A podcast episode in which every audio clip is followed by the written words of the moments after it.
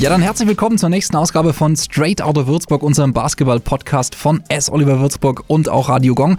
Ja, in München läuft das Turnier und der Meister wird ermittelt zwischen äh, John Patrick und seinen Ludwigsburger Riesen und Alba Berlin. Mein Tipp ist ganz klar Alba, auch wenn ich es John Patrick als ehemaligen Coach natürlich gönnen würde.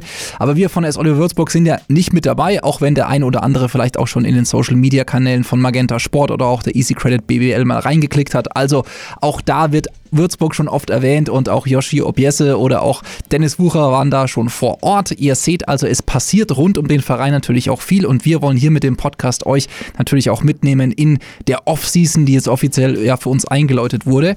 Und heute habe ich zu Gast das quasi neueste Team im Team, nämlich die S. Oliver Würzburg Dancers. Bis zu 10 Stunden Training pro Woche haben sie in der Saison investiert, um auch in den schönen Momenten das Klatschen noch so ein bisschen mehr zu befeuern und in den schweren Momenten, ja, wenn es mal nicht so lief, da hat es dann wirklich auch gut getan, wenn da mal so ein Impuls mit positiver Energie in der rot-weißen Turnhölle von Ihnen auf dem Parkett für uns kam. Und deswegen freue ich mich jetzt auch auf positive Energie. Und ich sehe schon, sie lächelt auch. In diesem Fall sage ich an die S. Oliver Würzburg Dancers Chefin Miria, herzlich willkommen zu deinem Podcast. Dankeschön, hallo. Du bist ein bisschen aufgeregt, gell? Ja. Aber das ist gar nicht schlimm.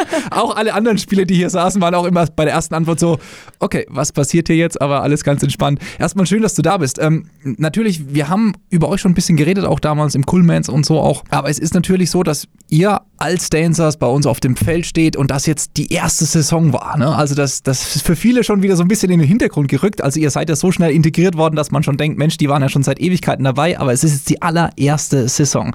Weißt du noch, als ihr das erste Mal mit uns Kontakt hattet, wie das so lief, wo ihr gesagt habt, Mensch, das könnte bei uns was werden? Und wie froh bist du jetzt, dass du die erste Saison auch jetzt geschafft hast?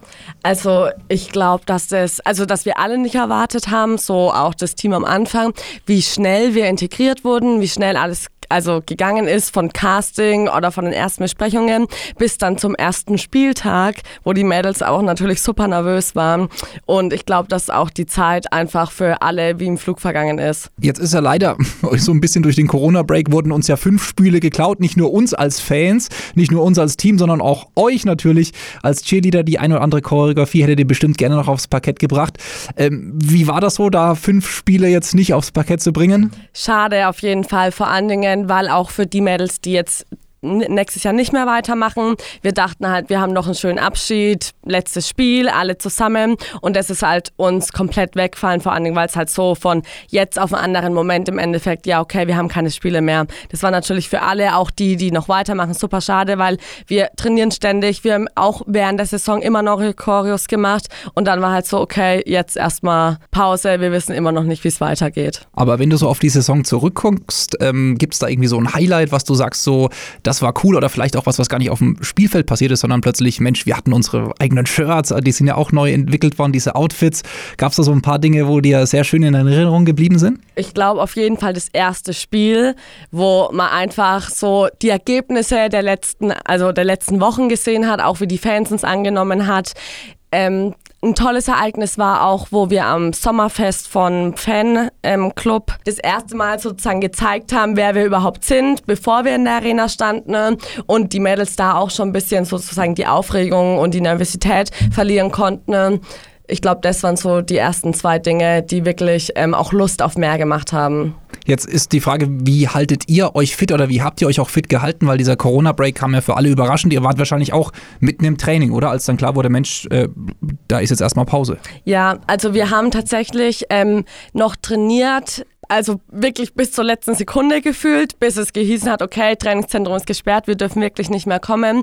Und dann am Anfang haben wir erstmal gesagt, okay, wir gönnen den Mädels zwei Wochen Pause, dass wirklich jeder mal runterkommt, weil auch die letzten Monate natürlich sehr viel waren für alle. Und dann haben wir angefangen mit ähm, über Teams Workouts zu machen, über Skype Workouts zu machen. Und die Mädels schreiben gefühlt jeden Tag, hallo, wann geht's weiter? Und wir hoffen einfach, dass es bald weitergeht und wir dann in der Halle wieder zusammen trainieren können. Jetzt war eine kleine Ablenkung vielleicht in dieser Zeit. Der ein oder andere, der RTL geguckt hat, wird das wissen. Auch äh, eine Sendung namens Are You the One? Und da war eine von euch mit dabei, nämlich Luisa.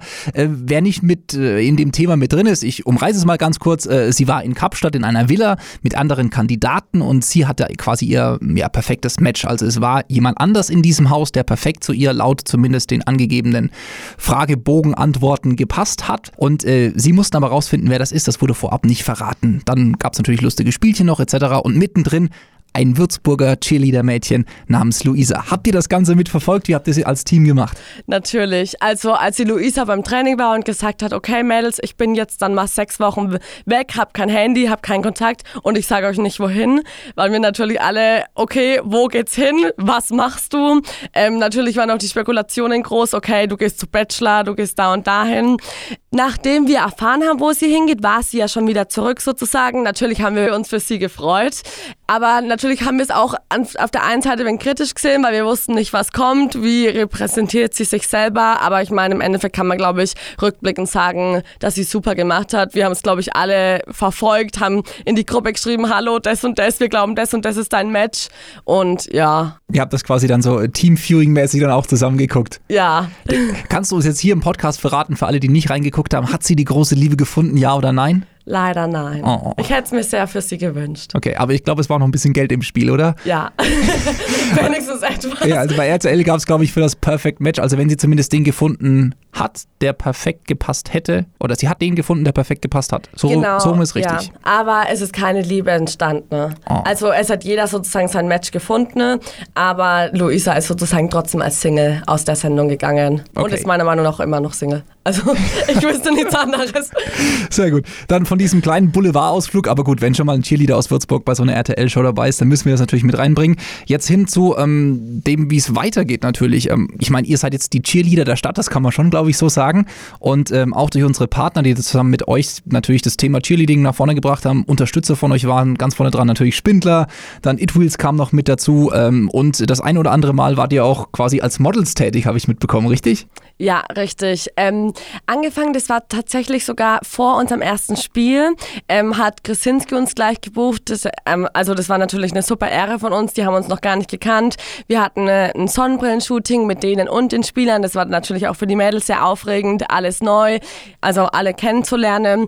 Und dann hatten wir zum Beispiel auch mit It Wheels ähm, noch ein Shooting. Die Bilder, die werden jetzt noch bald veröffentlicht. Also die sind sozusagen noch nicht final. Und da also kriegen wir auch sozusagen sehr, sehr viel Unterstützung von unseren ganzen Partnern von Anfang an bis auch jetzt noch während Corona und die auch komplett hinter S. Oliver Würzburg und so auch hinter S. Oliver Würzburg Dancers stehen. Ja, und wenn wir auf die nächste Saison gucken, so ein kleiner Ausblick, dann kann man ja auch sagen, dass äh, neues Jahr, neues Glück, die Tryouts stehen an, habe ich gerade auf Social Media gesehen. Stimmt das? Yes. Wir haben tatsächlich erst gestern den Termin jetzt final festgelegt, natürlich auch wegen Corona.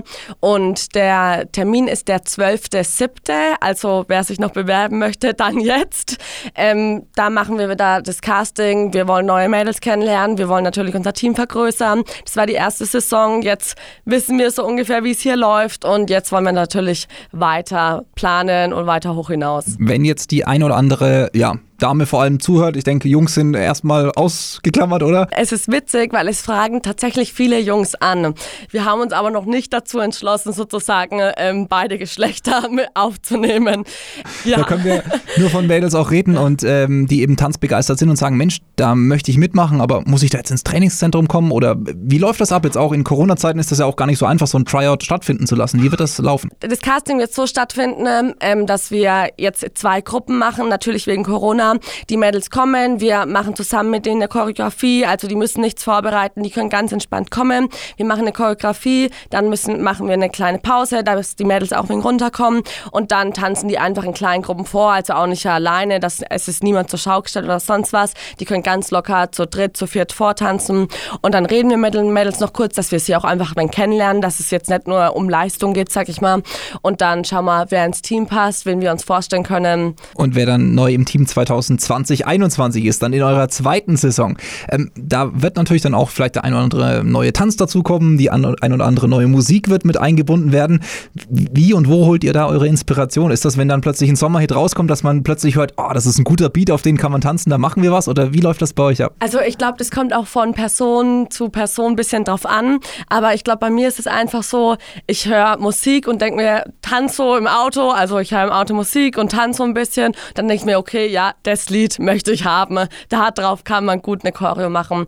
Also hauptsächlich machen ja sozusagen Irina und ich die Choreos. Aber klar, wenn die Mädels sagen, hey, ich habe Bock, ich habe ein gutes Lied, ich habe Ideen, sind auch immer von den Mädels Choreos willkommen und also das sind wir sozusagen nicht eingeschränkt, dass wir jetzt sagen, okay, nur Irina darf Choreos machen, sondern klar, wir wollen Vielfalt, wir wollen auch natürlich Musik, wo jetzt in die Halle passt. Deswegen schauen wir auch oft, dass wir zum Beispiel vom Radio Musik nehmen, dass das halt alles für jeden was dabei ist. Ja, und äh, ich kenne jetzt die App TikTok nur als passiver Nutzer. Ich habe selber noch keinen Tanz hochgeladen, aber das ist ja auch eine, eine, eine durchaus äh, interaktive App, in der man das ein oder andere erkunden kann. Ist das manchmal so, dass man sich irgendwie einen Move irgendwo im Netz anguckt oder über so eine App und sagt, sagt so, oh, den will ich irgendwie integrieren? Passiert sowas? Auf jeden Fall. Also in Instagram, sage ich mal, sind ja auch sehr, sehr viel Tanzvideos, wo du dir denkst, okay, geil. Und du schaust halt, wie du es umsetzen kannst. Tatsächlich habe ich selber auch kein TikTok, aber viele von uns Mädels weiß ich, dass die TikToks haben. Und ich glaube auch, so, da kommen halt manche Lieder, wo einfach mega gehypt werden im Moment, wo man dann sagt, okay, hallo, wie sieht's aus? Kann ich da drauf tanzen? Können wir da was machen? Ja, und ich denke, die eine oder andere Dame, die vielleicht äh, auf TikTok aktiv ist und merkt, Mensch, tanzen macht da Freude, ist dann vielleicht auch eine perfekte Kandidatin, um beim Cheerleading auch mitzumachen. Gibt es da irgendwie einen Alterszeitraum, wo du sagst, so, man braucht Tanzerfahrung, sollte so und so alt sein oder an wen richtet sich dann die Tryouts 2020 dann auch? Also generell möchten wir sozusagen die Mädels, die in diesem Jahr 18 werden, weil auch einfach die Spiele sind spät, ähm, du solltest fahren können, einfach damit du flexibel bist, damit du nicht auf deine Eltern angewiesen bist. Das Training ist spät. Deswegen möchten wir schon Mädels, die volljährig sind sozusagen. Und sonst Tanzerfahrung. Ich glaube, man muss das Tanzen auch einfach ein bisschen fühlen. Auch wenn ich vielleicht keine Erfahrung habe, weil ich noch nie in einer Gruppe getanzt habe oder so.